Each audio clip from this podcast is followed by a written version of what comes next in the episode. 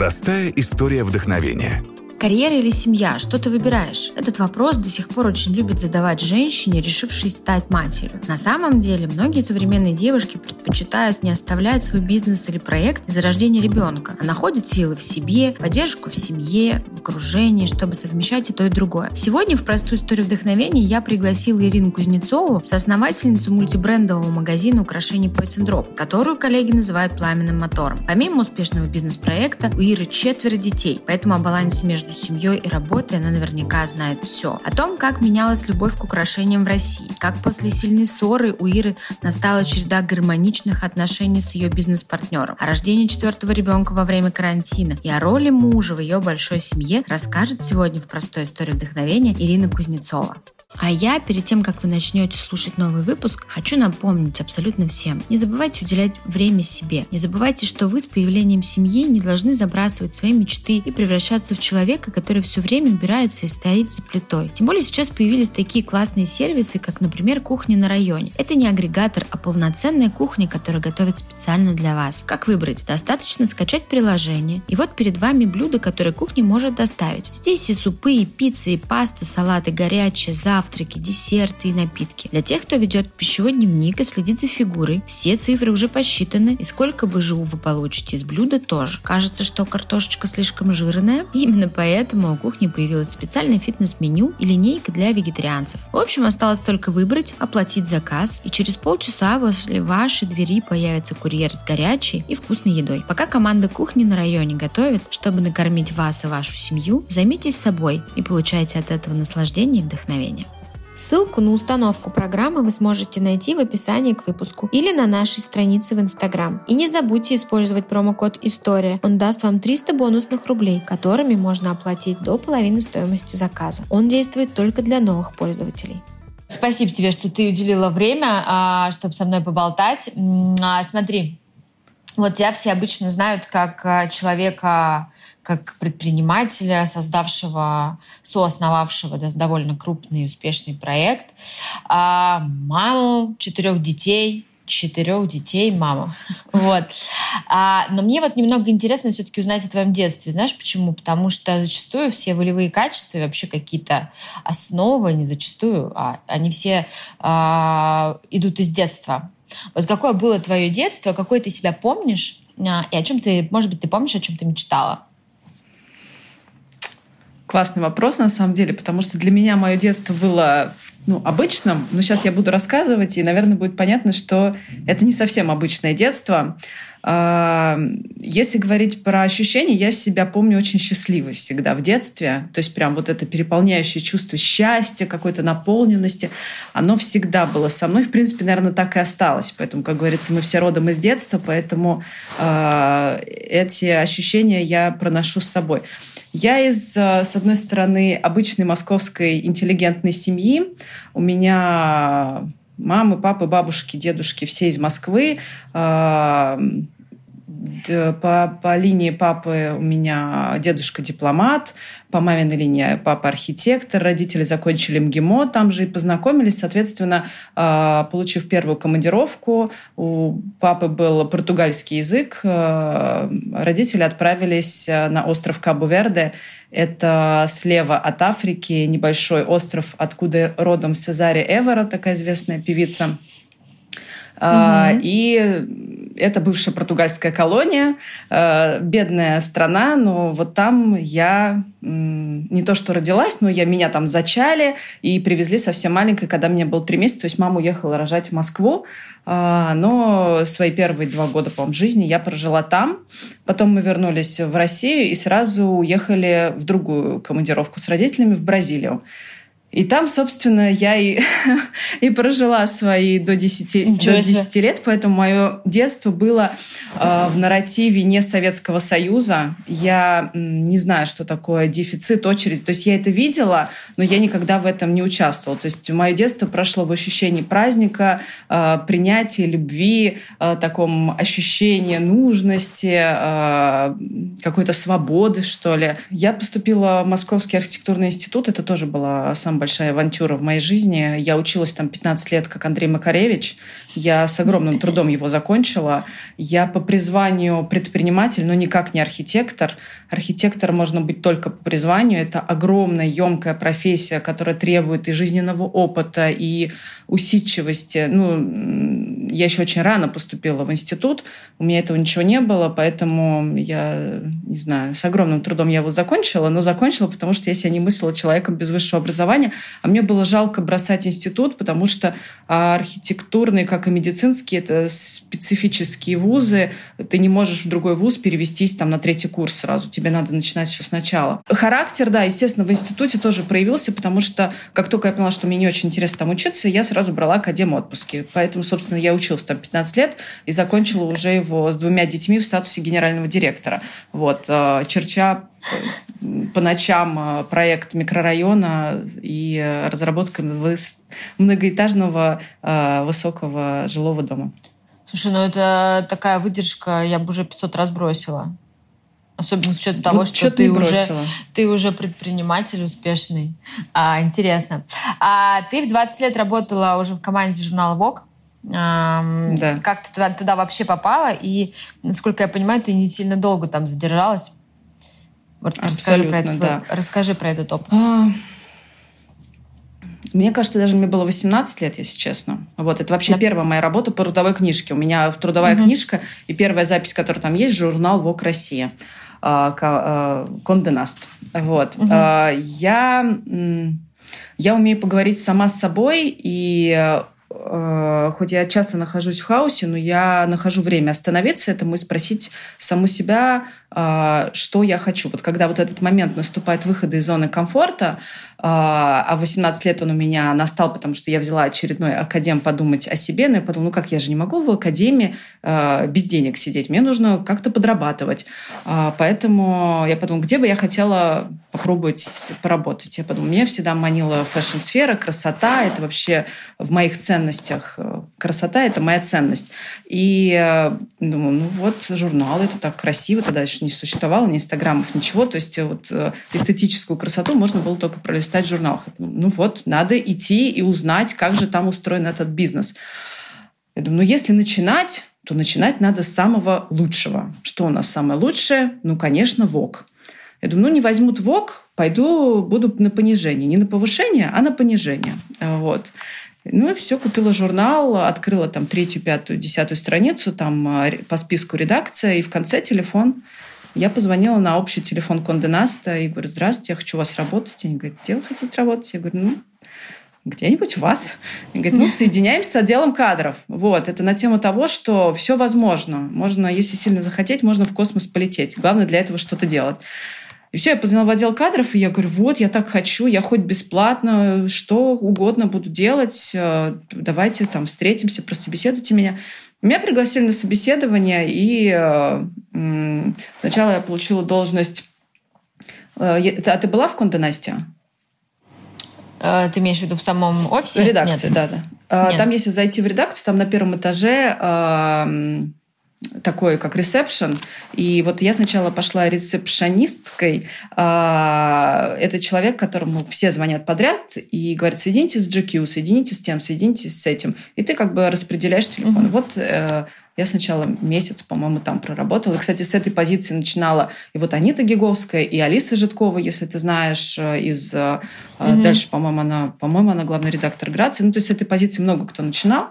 Вот. И потом Алена Станиславна сказала, вот, э, это вот Ира, давайте попробуем ее ко мне в э, личный ассистент. Все, я прошла угу. собеседование и попала к Алене. Ты была личным собесед... Э, ассистентом, личным ассистентом Алены Долецкой. Ну да, была, в трудовой написано ассистент редакции. То есть там совмещение двух должностей. Ассистент Алены и ассистент редакции. Угу. И сколько ты проработала на этой должности? Ну, меньше полугода точно. Почему? Я уже так бы... А, потому что, ну, есть же вот это ощущение, что там все так классно, да, все такие красивые. Ну, да, а да, я да, да. эмпат, И я очень чувствую, как это, чувство других людей. Я извиняюсь за тавтологию. Mm-hmm. Но когда я уже меня, вот я попала в саму редакцию, я понимаю, что что-то не так. Вот я не могу это объяснить, тем более там сколько мне, 18-19 лет, я не понимаю, ну что-то не так, что-то не так в коммуникации, в отношениях. А, никто друг друга не поддерживает, люди не общаются, нету какой-то сплоченности, нету командности. И ты такой один сам ходишь, а, сам себя боишься, боишься спросить, стесняешься сходить в туалет, а, думаешь, а своевременно ли обеденный перерыв, а может быть не стоит. Ну, то есть вот этот вот это вот для меня огромный опыт, потому что я потом поняла, что я без этого просто не могу жить, без э, хороших человеческих отношений. Угу. Вот. И в редакции, к сожалению, этого не было. Я не готова сейчас сказать, почему этого не было, но этого точно нет. То есть каждый сам по себе. Все эти бедные редактора сидят до двух часов ночи, потом плачут, потому что что-то не получается, потому что тяжелая работа, она, видимо, нервная. Ну вот, и я очень мне было плохо там, вот, э, и чисто эмоционально, и никакая карьера меня там не останавливала, чтобы я осталась, я просто не выдержала и поняла, что это не мое. Вот после этого я не читала ни разу журнал Vogue и не покупаю печатную прессу вообще. Никогда. И не буду. Отбила, да?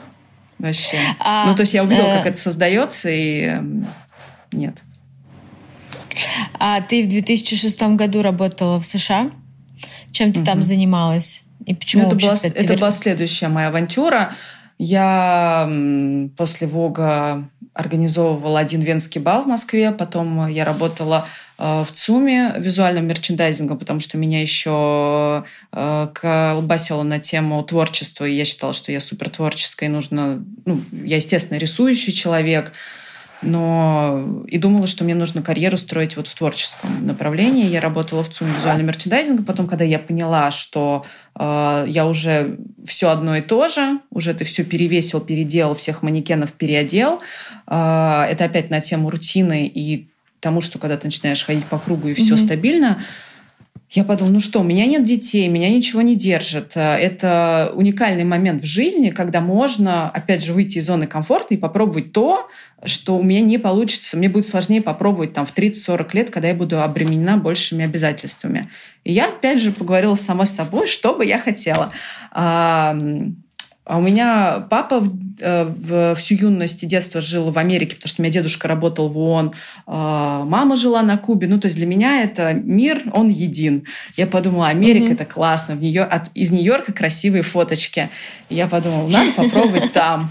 И я пошла, сделала себе документы, разрешение на работу, нашла э, какую-то левую работу, чтобы дали это разрешение, э, сделала рабочую визу и из ЦУМа в июне улетела в Америку работать. И там я уже внутри пришла, показала свое портфолио э, мерчендайзера в э, магазине Bloomingdale's и стала делать мерчендайзинг там. Ну, то есть вот. у тебя был, получается, и английский, да, на отличном уровне, да, и ты прям так... Ну, нормально. Я просто не стесняюсь говорить. Я, наверное, разговариваю с ошибками, вот, но у меня нету языкового барьера. Опять же, потому что я выросла в Бразилии, и мои первые языки все-таки был португальский, английский и русский в семье, потому что писала я в первую очередь на латинице. Ну, то есть у меня самое главное не было барьера вот этого языкового. Сколько ты, э, сколько ты прожила и проработала в Америке? Четыре месяца. Тоже недолго. И потом вернулась обратно. Да. И потом... Почему? А, ну... Короче, я там жила, жила, жила. И потом я пришла к ощущению, что ну, ты все равно там как такой иммигрант. Вот. Ты никогда не будешь там угу. супер. То есть ты все равно приезжий. И я это так четко вообще поняла, потому что ты работаешь с тобой рядом мексиканец, китаец, да, и они все, ну, короче, это такая мечта, которая обратная сторона mm-hmm. этой мечты. Я поняла, нет, я себя там тоже не ощущаю, не чувствую, и я вернусь в Америку только когда у меня будет уже много денег, и я буду их там просто тратить. То есть я не готова быть э, там выживать и быть иммигрантом, и я лучше приеду как турист и буду пользоваться и красиво фоткаться. Вот. И э, ну как-то я так вот, видишь, я, главное, быстро об этом э, догадываюсь. То есть я, я знаю, что многие люди тратят года, чтобы это понять. Вот мне хватило трех-четырех mm-hmm. месяцев. Ну и меня как-то торкнуло, я все такая что-то надо в Москву. Нет, надо в Москву, все, что-то меня там ждет, что-то вот прям вот, я прям не знаю, меня, я прям помню, я проснулась с этой мыслью и поменяла билет на послезавтра. То есть в понедельник я об этом подумала, и послезавтра у меня билет. Я даже не забрала зарплату последнюю. Представляешь, там, там чеки присылали, и я не забрала зарплату. То есть меня так что-то вот э, тянуло угу. в Москву и домой. Но это тоже было непростое ощущение. Я приехала в Москву и э, познакомилась со своим мужем. Вот. То есть вот тот момент, видимо, я, я торопилась к тому моменту, ну, как-то внутренне. И когда увидела своего мужа, ну, мы тогда были незнакомые, э, он такой, Дима, я Ира. И я подумала, ой, неужели это мой муж? Хотя я даже не знала, он может быть женат или не свободен или что-то такое. Но это правда оказался мой муж. Вот, и мы уже сколько лет? Ничего лет. себе. Да, 14-15 лет вместе, вот у нас четверо детей. Прикольно. У тебя часто бывают такие интуитивные какие-то штуки, когда ты чувствуешь ну, видимо, да. Нужно... Видишь, у меня все так э, интуитивно. Я вообще доверяю интуиции. Просто иногда сложно это развидеть, что это интуиция. Но когда это прям оно, ты ничего не можешь с этим сделать. То есть вот ты знаешь, и все. Тебе надо в Москву. Что там? Нет ответа. Ты не понимаешь. Но ты возвращаешься, и там твоя судьба. Вот. Тебя ждет, оказывается. Момент какой-то. Давай поговорим с тобой про пояс дроп. Стартанул проект э, как в 2013 году. А, но угу. к этому моменту у тебя был уже опыт и шоурума с одеждой, и интернет-магазина люксовых каких-то брендов. Почему у тебя вообще возникло желание создать именно магазин дизайнерских украшений? Да, сейчас будет э, как это развеяние мифов. Э, многие думают, что, ну вот, во-первых, Poison Drop это универмаг дизайнерских украшений. И думают, наверное, что сооснователь это пошло от, как сказать, от собственного коллекционирования, от того, что ты, сам часто носишь, поэтому разбираешься в брендах. Вот у нас было не так. А, я до этого руководила интернет-магазином и э, премиальной именно одеждой. Mm-hmm. Это важный пункт, потому что тогда э, e-commerce только зарождался, и высокий средний чек это было в диковинку, скажем так, э, потому что люди не решались э, на покупки дистанционные тратить э, большие деньги. Но у меня был такой опыт, я была уже в нем уверена и знала, что все получится. И когда я занималась одеждой, все, кто занимается fashion -бизнесом, знают, что одежда заказывается на сезон, существует sell-out, и нужно это там определенный процент продать, чтобы выйти в коммерческие показатели. И каждой коллекции одежды, которую мы заказывали, приходил дроп дизайнерских украшений. Если одежда продавалась с сентября по декабрь, и было куча клиентов, которые говорили, а мне сапоги угу. не 37-го, а 39-го, тогда я куплю. Ой, а мне не пальто, а это, а это не сидит, а штаны короткие. То есть вот эта вот сезонность, размерность и хранение, она мешала, чтобы продавать. Ну, потому что всем хотелось что-то с перламутровыми пуговицами или своего размера. А дроп украшений, который приходил, вот приходили колье, они раз и сразу продавались. Приходили mm-hmm. сережки и продавались. И то есть э, мы продавали украшения гораздо быстрее, чем одежду. И с ней не было никаких проблем. Ну и от этого вышла такая бизнес-идея и авантюра сделать проект, который э, бы представлял и консолидировал у себя э, дизайнерские украшения со всего мира. Вот. Я э, поделилась со своими друзьями. У меня партнер Андрей Мигунов, его жена – это моя ближайшая подруга. Я поделилась с ребятами, и они говорили, ну все, давай делать, погнали. И все, и начался, и родился Poison Drop. А, как раз про партнерство. А, насколько это сложно быть в партнерстве а, с, получается, с мужем твоей ближайшей подруги. Да, и насколько я помню, у вас, у вас было изначально трое, нет? Нас изначально четверо. Сказала, что мне говорил, что у вас было изначально... Да. Четверо даже, Четверо, да, да? Сейчас да. вас двое по итогу у вас. Да, мы управляем бизнесом вдвоем с Андреем. Как вообще это партнерится? Я не знаю. Я вообще еще такая немножко одиночка, и мне сложно работать в команде. Для меня партнерство это вообще э, такой челлендж оказался.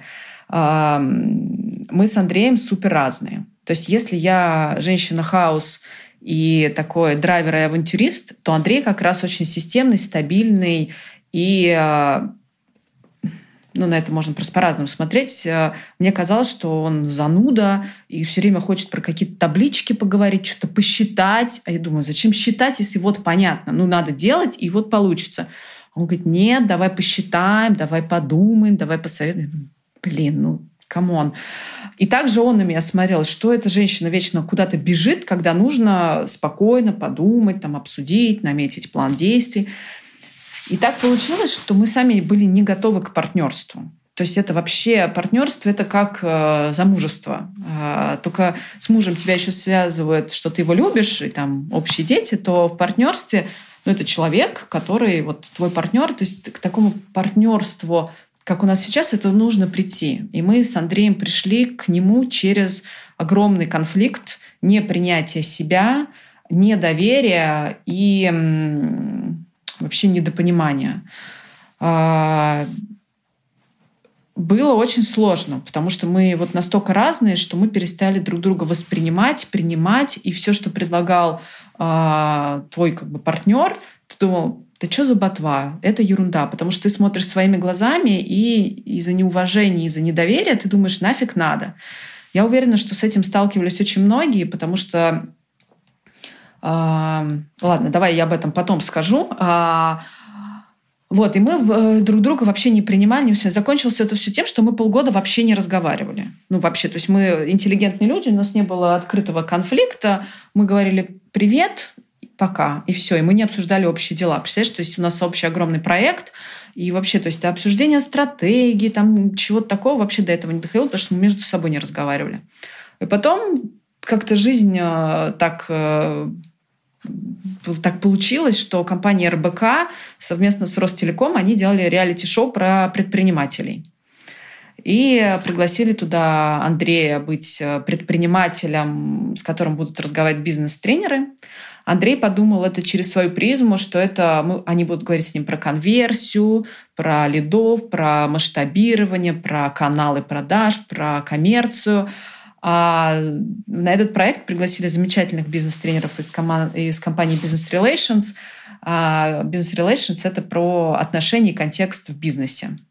И когда мы... Ну, и они поняли, что мы их абсолютные вообще пассажиры. И Владимир Герасичев э, сразу понял, в чем, в чем проблема и причина, проблема у нас с Андреем. И на, в прямом эфире перед всеми сотрудниками на глазах у всей страны нас с Андреем разложили на фарш э, наши характеры, поведение, э, привычки, рутину и наш контекст. И мы такие, оба-на. И мы поняли, что мы вот после этой, как бы этого, этого разговора с Владимиром, мы поняли, что мы вообще одно целое. И осталось только, как сказать, сжиться с этой мыслью. То есть я вообще после этого я поняла, что Андрей — это не то, что моя вторая половина. Ну, то есть это больше, чем вторая. Это просто я не существую без Андрея. Бизнес невозможен без Андрея. Потому что мы настолько разные, что мы друг друга дополняем. И когда я рассказываю про Андрея, я всегда говорю, я сама себе завидую. Ну, то есть иметь такого партнера, как Андрей, это просто, ну, я не знаю, это Бог послал мне э, очень важного для меня человека, которого вот я смогла не потерять в этой жизни. Я надеюсь, что я для Андрея тоже такая же важная половинка. Я знаю, что я никогда его не подведу, не предам. Я никогда... Ну, то есть я перед ним чиста, прозрачна, и для меня это просто дело чести. Вот. И это то, мы пришли к такому партнерству, о котором можно мечтать. Потому что я ему доверяю, я могу прийти, Андрей, я там я, я плоха в этом вопросе. Я знаю, что он меня не осует, он меня поддержит. Он поможет мне э, там, решить этот вопрос или скажет, Ир, я сделаю, не волнуйся, там, спи спокойно. Или я приду, скажу, Андрюха, мы сможем. У нас был классный поп-ап летом. Андрей мне звонил накануне, говорит, Ир, я сомневаюсь, делать, не делать. Я говорю, нет, у нас получится. Ну, то есть мы вот для друг друга большая поддержка, друг друга дополняем, поэтому партнерство — это, это супер челлендж для многих, потому что после того, как с нами вот РБК прошла вот эта передача, много, она была достаточно охватная, многие увидели, мне предприниматели писали, ой, а у нас то же самое, у меня партнер дурак, у меня там я вот делаю бизнес с девочкой, она вообще ничего не понимает. И я понимаю, что они вот в том же конфликте, на той же ступеньке, э, где мы были с Андреем, полного непринятия друг друга. Но, э, но у нас получилось. Слушай, а ну мне интересно, ты просто такой резкий как бы переход, э, получается, сначала у вас полное неприятие друг друга, потом а, вас раскладывает тренер в прямом эфире, то есть я понимаю, угу. что это просто вопрос момента. Да. И после этого ты сразу же говоришь, что вообще жить без Андрея там невозможно, он лучший партнер. Ты реально осознала это ровно вот в момент прямого, прямого эфира? Или все-таки тебе надо было это переварить, э, принять, и ты ну, потратил на это какое-то время? У вас был какой-то разговор, или я не знаю, или просто реально там, типа, вы выслушали, обнялись и поняли, что вот все. Мы мы, да, мы выслушали. То есть это не была какая-то лекция, а, то есть это был наш разговор вместе с тренером и с Андреем. И это действительно звучит как какая-то магия, но мы поговорили. Я вот, вот в момент этого разговора я поняла, что мы просто неправильные роли друг на друга надели. Да? То есть я mm-hmm. жду от Андрея вот этот эгегей, а он не должен быть эгегей. То есть его стабильность останавливает меня, потому что если хаос и рядом будет такой же хаотичный э, партнер, то это не приводит ни к какому результату. Просто хаос нужно систематизировать. Также Андрей, он настолько в системе, если не давать туда, в эту систему хаоса, то он так и будет ходить по кругу и не выходить из вот этой зоны комфорта. Угу. И как-то это все так пазл сложился, и я поняла, что мы просто неправильно друг о друге думали и не то хотели. И я так понимаю, что мы с Андреем абсолютно синхронно, потому что у нас мы обнялись, а, прошло какой-то, ну, я не знаю, и вот просто вот с этого момента, наверное, когда мы обнялись, прошел перезапуск а, осознавание роли себя и себя и отношений с друг другом. То есть это было действительно очень быстро, и мы поняли, что мы не расстаемся как партнеры, а мы двигаемся дальше, и потом прилетела какая-то невероятная куча возможностей по бизнесу, и мы за год выросли на 300%. Вот, то есть там в деньгах, в людях. То есть вот это вот э, партнерство, оно дает супер результаты в бизнесе. Поэтому я... А когда это было? Это было в 2016 или 2017 году. Вот мне кажется так. Угу. 16 Ну, это конец 2016 -го. Прикольно. Да, а то есть это все действительно быстро, без лукавства. Прикольно. Интересный такой опыт, а, интересный кейс а, партнерства. Угу. А, какой у вас был стартовый капитал, если не секрет? 600 тысяч рублей. Да, мы еще безинвестиционная э, компания, то есть Poison Drop. Э, вот Ира, это супруга Андрея, она внесла денежный э, эквивалент в развитие Poison Drop. Мы с Андреем внесли свою экспертизу и на 600 тысяч рублей погнали. Вот. Ну, тогда это было 20 тысяч долларов, сейчас это даже не 10. Да, да, да, да. А как вообще все происходило? Как э, ты, как, как ты или э, кто-то подбирает бренды, которые будут э, у вас э, представлены? Э, как, в общем, весь этот механизм выстроен?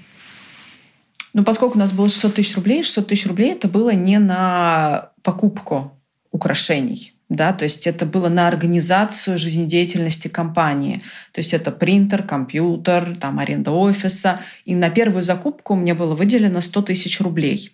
Я прям помню, как мне Андрей передавал эти 100 тысяч рублей. Для нас это были огромные деньги, и это было понятно. Либо мы из этих 100 тысяч рублей э, сделаем э, бизнес, либо у нас не получится, потому что от изначальной селекции очень много всего зависело. Ну и тут интуиция, Ань. То есть, э, слава богу, я авантюрист, и мне не было страшно. Вот, поэтому вот на, как раз на начальном этапе бизнеса мои качества очень пригодились. Я просто начала исследование рынка. Тогда еще не было Инстаграма какой он есть сейчас, а тем более угу. дизайнеров в Инстаграме. Ну, то есть вообще такого не было. Ну и сарафанное угу. радио, что, где, как, какие украшения, чего, как, что бывает. Ну, стала я просто с этим разбираться – и э, мы заводили что-то на сайт, это продается, и, значит, я понимала, что в этой стилистике надо расширять ассортимент. То есть я все-таки Poison Drop построен э, с моей, конечно, экспертизой, но голосует клиент все равно. То есть если человек покупает, мы начинаем в эту сторону больше. Если ему такое не нравится, то мы как бы туда не э, не идем. Вот. Ну и вот такая за счет оборачиваемости мы стали наращивать наш э, ассортимент и сток.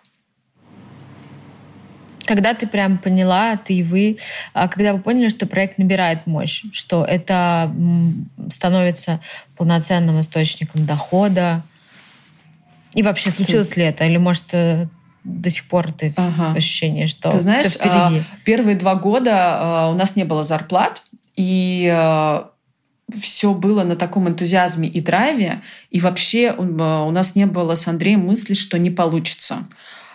Хотя это новый рынок, это новое направление, никому это особо не нужно. То есть это не продукт первой необходимости. Ну, то есть много сложностей, с, чем мы, с какими мы столкнулись, но мы супер верили, потому что Андрей оставил работу свою, Андрей был директор по маркетингу в журнале InStyle. Я, работ, я оставила работу руководящую со стабильной зарплатой, и мы как бы ушли в никуда, и вот наша вера и драйв, она я не знаю, я даже не представляю, что я, я не верю, что могло не получиться. Ну, то есть мы оба очень верили. И, э, повторюсь, вот два года мы были вообще без зарплат. Первая зарплата у нас была 15 тысяч рублей. Э, потом она стала 30 тысяч рублей, но это в течение лет каких-то. То есть это была супер большая mm-hmm. инвестиция с нашей стороны э, в сторону Poison Drop. И э, как мы поняли, что получается не получается, мы открыли интернет-магазин, вот сайт заработал, что там можно было зайти купить, угу. и сразу угу. упал заказ. И все.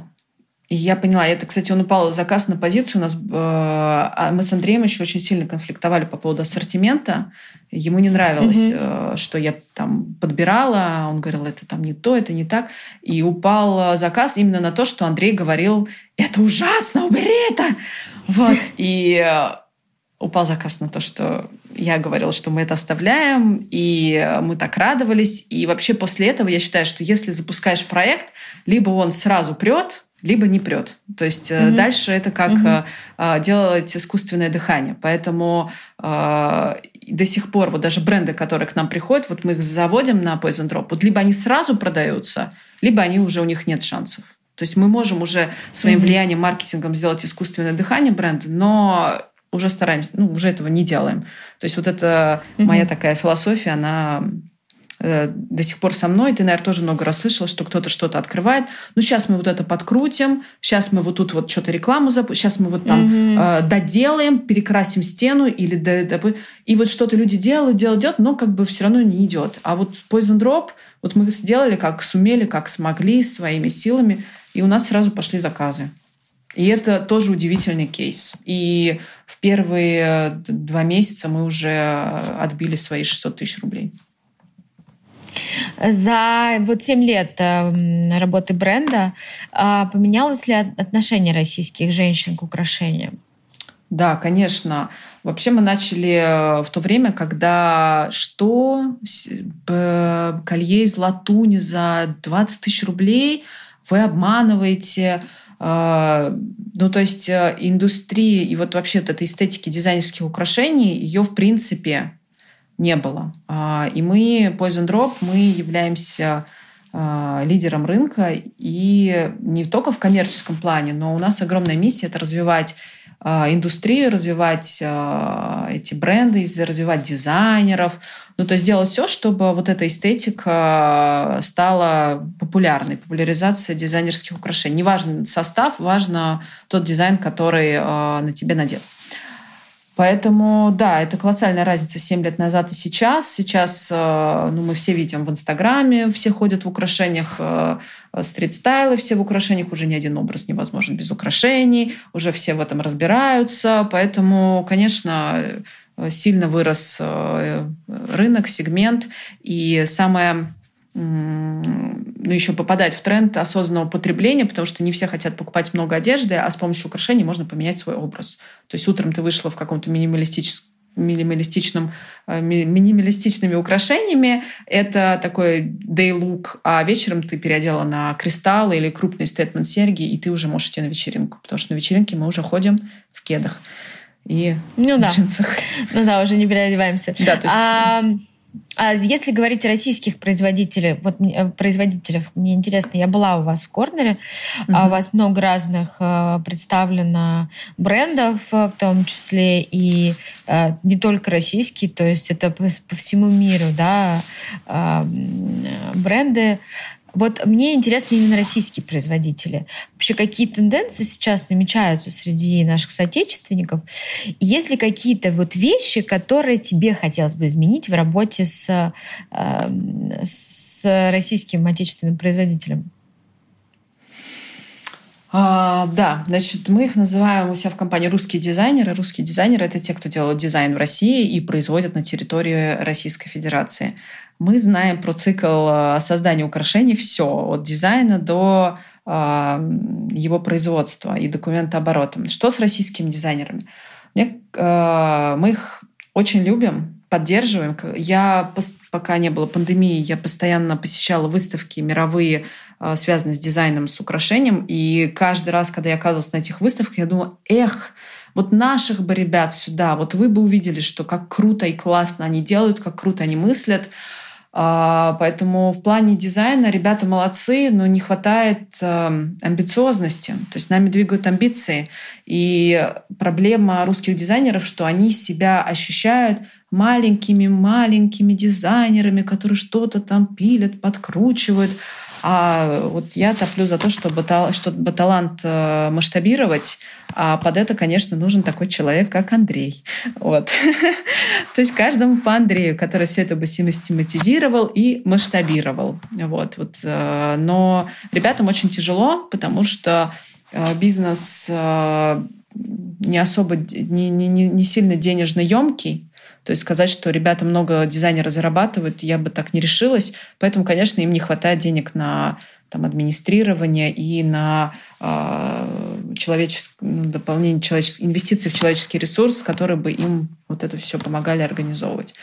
Поэтому часто звездочки зажигаются русские, но потом они просто не выдерживают, когда попадают в систему, они отваливаются, им тяжело. За время карантина и после карантина очень многие бренды разорились. Мне интересно, какие у вас были сложности. А, вряд ли, мне кажется, люди, сидя дома во время карантина, заказывали много, покупали много украшений. Как вообще Знаешь, когда началась, начался карантин, мы с Андреем вообще, мы думали, что все, мы не выживем, что уж точно что-что, а украшения людям не будут нужны во время самоизоляции. Но мы оказались неправы, потому что мы эмоциональный бизнес, и мы э, э, у нас покупают, когда человеку нужна какая-то эмоция. Потому что одно дело ты просто одет, а другое дело ты в классных сережках, сразу у тебя повышается настроение. И поэтому люди, сидя дома, э, проводя скайп, зум собрания, оказалось, что им очень даже нужны украшения, потому что все, что видно, это э, свитер, там какой-то футболка и твои уши и колье. Поэтому у нас с закрытием офлайн магазинов мы не потеряли в продажах вообще. И... Круто. Да, да. И мы сами были просто в шоке, если честно. Мы такого не ожидали. Мы благодарны э, всем нашим покупателям. Это говорит о том, что мы правильно строим э, directly to consumer. Это когда ты напрямую строишь отношения со своей аудиторией, с клиентом. У нас достаточно большой Инстаграм, у нас э, работающий сайт, у нас ну, каналы продаж, которые мы организовали, э, они работают, они настоящие, они действительно общаются с нашим клиентом-потребителем, поэтому у нас просто все перешло онлайн, и в продажах мы не потеряли. А, если вернуться к теме карантина, а как ты сама пережила это время? Ты, если посчитать, твоему младшему сыну сколько месяцев? Четыре месяца. Четыре месяца. То есть ты где-то как раз тот период э, и родила, правильно? У да. тебя, еще ну, раз я повторюсь, у тебя э, э, четверо детей, самому младшему 4 месяца. Вот э, расскажи вообще сам, э, сам вот этот момент э, личный. Мне очень интересно проведение карантина с большой семьей, э, будучи в ожидании э, нового члена семьи. Как это происходит? Еще и вот э, с учетом Мне... того, что ты очень понравилось, если честно. Вот, потому что мы классно провели карантин. Хоть у меня в квартире нету балкона, и, и большие подоконники, то есть вот это вот подышать свежим воздухом, это единственное, чего не хватало. Но э, вообще у меня трое детей, и мы их все планировали. Вот. А четвертого Бог послал. То есть Бог послал вообще настолько, что вообще ничего не было. И вдруг я понимаю, что я беременна. Как так? Я даже вообще не знаю. И я, а у меня такая жизнь энергичная, то есть у меня куча командировок, неделя моды, там, т -т -т. И как только я забеременела, у меня уже были распланированы все эти командировки, у меня было 14 перелетов за один, там, за, месяц. Ну, то есть женщины, которые рожавшие или в будущих положениях, знают, что не рекомендуется летать в первый триместр беременности. Ну, я не могла, естественно, ничего отменить, ну, не могла, значит, ну, не хотела. Вот, поэтому я с токсикозом, беременная, летала по всем этим э, сменам часовых поясов. Вот, я так переживала, что я думаю, как же вот остановиться-то? Вот вроде я беременная, и все, вроде надо как-то, как я буду летать, там все. И вот э, получается, что время само остановилось во время карантина.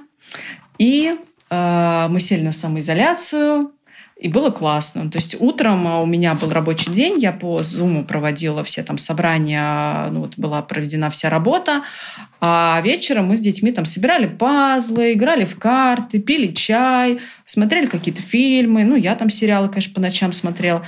Вот, поэтому это такое было время очень классное объединение с семьей, остановиться, когда вы все в обнимочку, э, в домашнем э, тусуетесь. И э, мне, в принципе, понравилось. Единственное, что я вот была беременная, и роддома были закрыты на ковид.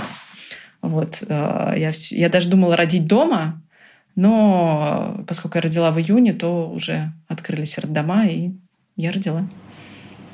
А, слушай, но на самом деле это такой э, довольно...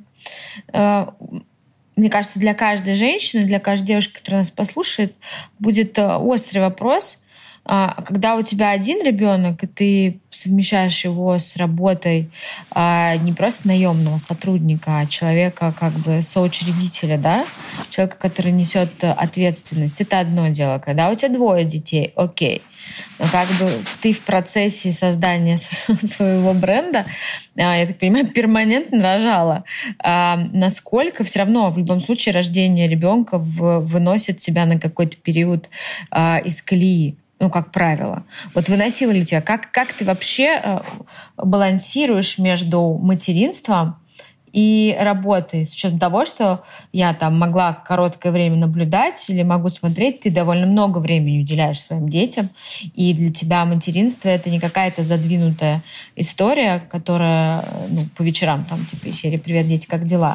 То есть ты включенная мама, но при этом ты очень включена в свой бизнес. Как это вообще найти баланс? Mm-hmm. Э, я еще хочу сказать, что у нас нету няни и никогда не было с мужем. Вот. Что? А, тут опять...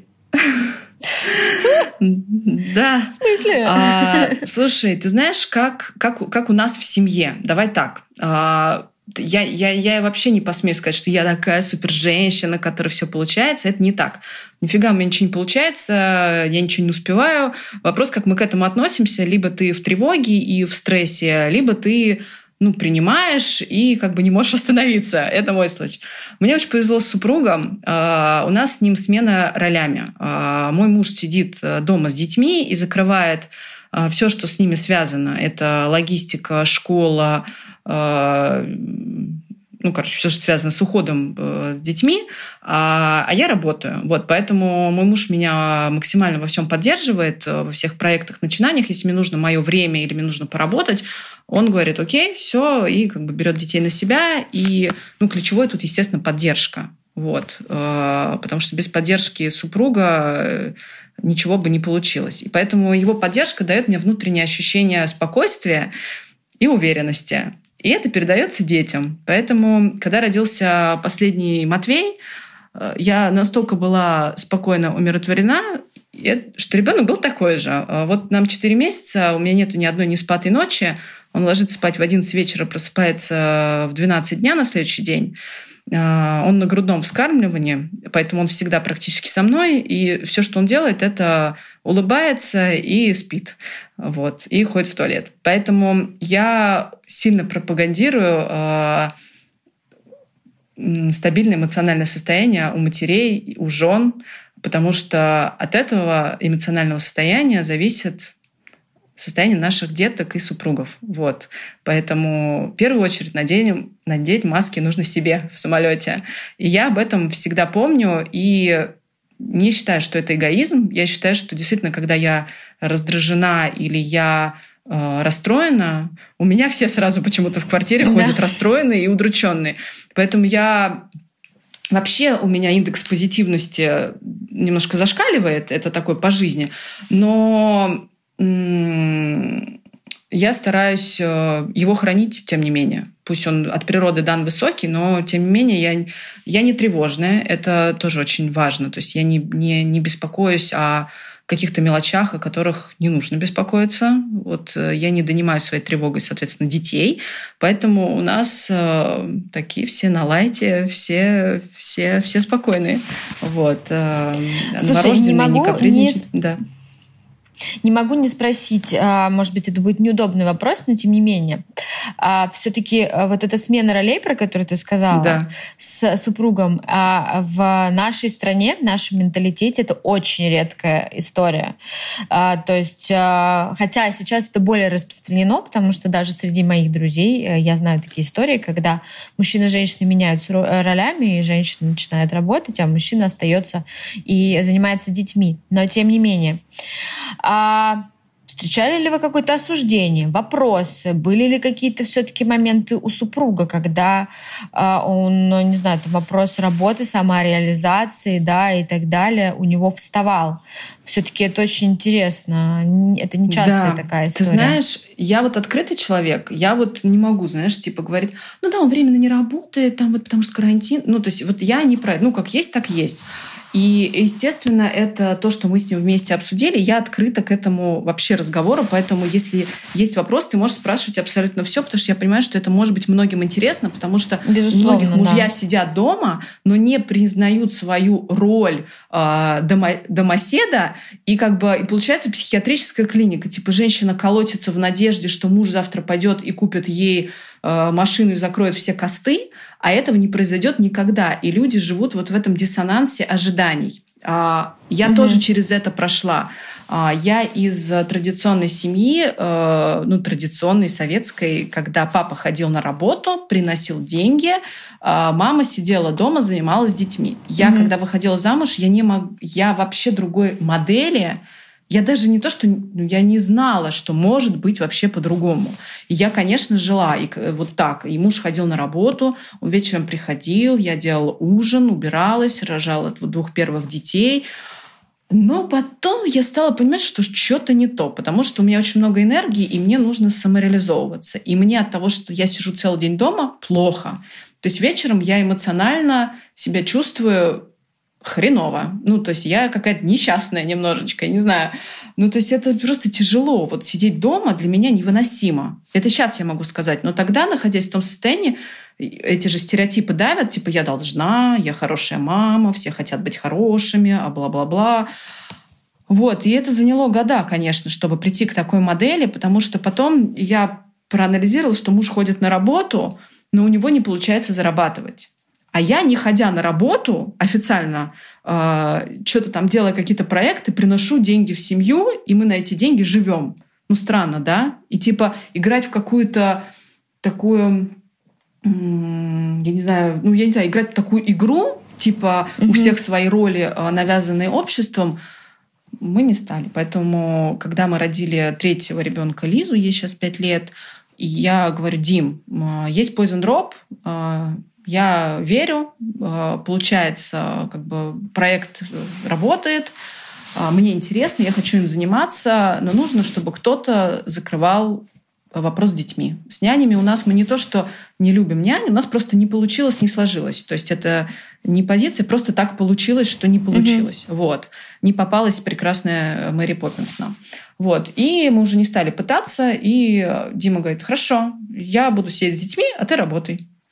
Это обоюдное абсолютное решение, оно так должно быть слух проговорено, а, нужно поговорить, кто за что отвечает и несет ответственность, и все, и вот мы уже сколько, ну, 5-6 лет в таком режиме, и когда я забеременела Матвеем, опять же, повторюсь, его нам послал Бог, а, я так, меня шибанули гормоны, я говорю, Дима, как это? Как ты мог? Почему-то я считала, что он в этом виноват. А он мне говорит, Ира, только не волнуйся, я все, ты только роди, я все, я буду сидеть.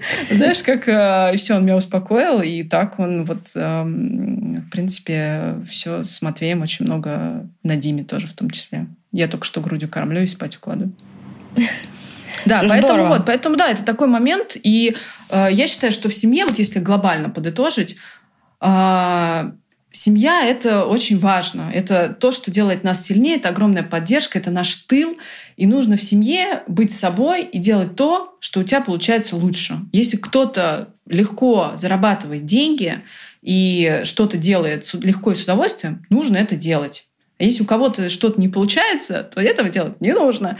Вот, поэтому все... И правильно распределять свой ресурс, да? Да, все как будто бы просто, но многие, я знаю, так не живут. Вот. И да, тема готовки. Да. У меня вот сыну 13 лет, и он у нас готовит. Поэтому... Вот это распределение обязанностей. Да, меня как Все раз, полезно. Меня как, да, у меня как раз был следующий вопрос. Э, включаешь ли ты руководителя дома? Так, еще раз что-то пропало. Что? А, включаешь ли ты дома руководителя? Ну вот тебе надо, чтобы все было под контролем. А... Нет, нет. Нет? Нет. Я вообще, мне свойственно доверять. Вот. Не контролировать, а доверять. И я э, и доверять это такое, мне кажется, следствие лени, что ли. Вот, ну, типа, мне неохота. Я говорю, Мить, Макароны варятся просто. Берешь кастрюлю, вскипает вода, туда их насыпаешь, и через пять минут вынимаешь. Класс? Он говорит, класс. И у него получилось. То есть, э, ну, и так все. Вот. В принципе, у нас также, ну, вот у меня с сотрудниками, мне ближе позиция доверия, нежели контроля. А, смотри, ну вот при всей твоей энергичности, твоей, твоем позитиве, а, при том, что у тебя четверо детей, а, большой бизнес, мне кажется, что все равно ну, будет лукавством сказать, что ты не устаешь какой-то момент не выгораешь, э, или хотя бы даже, может, если ты не допускаешь момента прям полного тотального выгорания, умеешь к себе прислушиваться и останавливаться, но все равно чувство наверняка какой-то усталости у тебя бывает. Вот в чем твой источник силы, вдохновения, где ты ищешь мотивацию? Так, угу. Я, я сейчас, знаешь, вообще прибью гвоздем, наверное, твой вопрос, если я еще скажу, что я не пью алкоголь. Представляешь? Меня просто обычно спрашивают, а как ты расслабляешься? Я говорю, да я вроде не напрягаюсь. Вот, то есть э, я не пью не потому, что бросила пить. Я никогда не пила. Э, ну, такое просто свойство организма. Поэтому тема с расслаблением меня очень сильно всегда заботила относительно. Вот как? Ну, то есть я когда перегорю? Когда будет тот момент, когда я скажу, все, I'm dead? Потому что ну, действительно, очень много в жизни у меня всего, и достаточно на высокой... Ну, и я живу на, высоких, на больших скоростях.